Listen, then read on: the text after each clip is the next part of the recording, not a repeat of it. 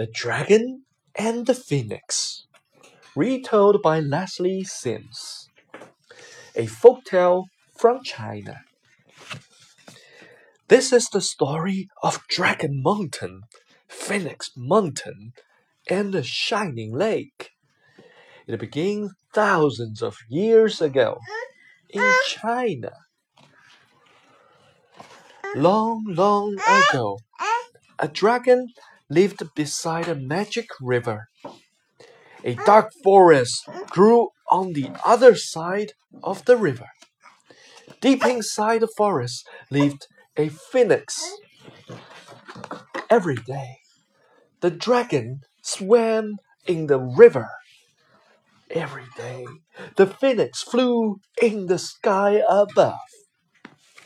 One day, they met on an island in the river. A shiny pebble lay on the sand. It is beautiful. The dragon washed it in the river. The phoenix polished it with a feather. And the pebble became a pearl. The dragon and the phoenix stayed on the island, watching the pearl. The pearl shone brighter than stars, brighter than the sun.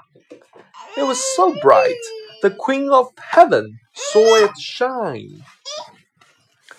I want that pearl, she said. That night, she sent a guard to steal it. In the morning, the pearl was gone. The dragon looked in the magic river. The phoenix looked in the dark forest. No pearl there. Then they saw it shining in the sky. They flew up to heaven and saw the pearl. That pearl is ours. No, it's mine. The pearl fell from the sky. It landed on the ground and it became a shining lake. We must never leave it. The dragon and the phoenix lay beside it. They are still there today. Puzzles 1.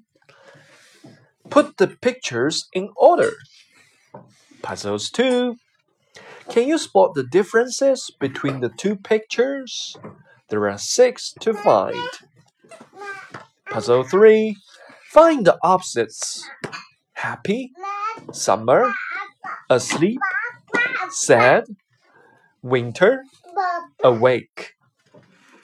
Can you see one pearl, two fish, three flowers, four pebbles?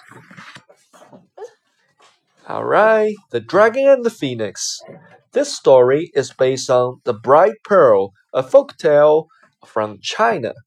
In Chinese stories, dragons and phoenixes are often shown together. Chinese dragons have lots of magical power and can even fly without wings. Bless you.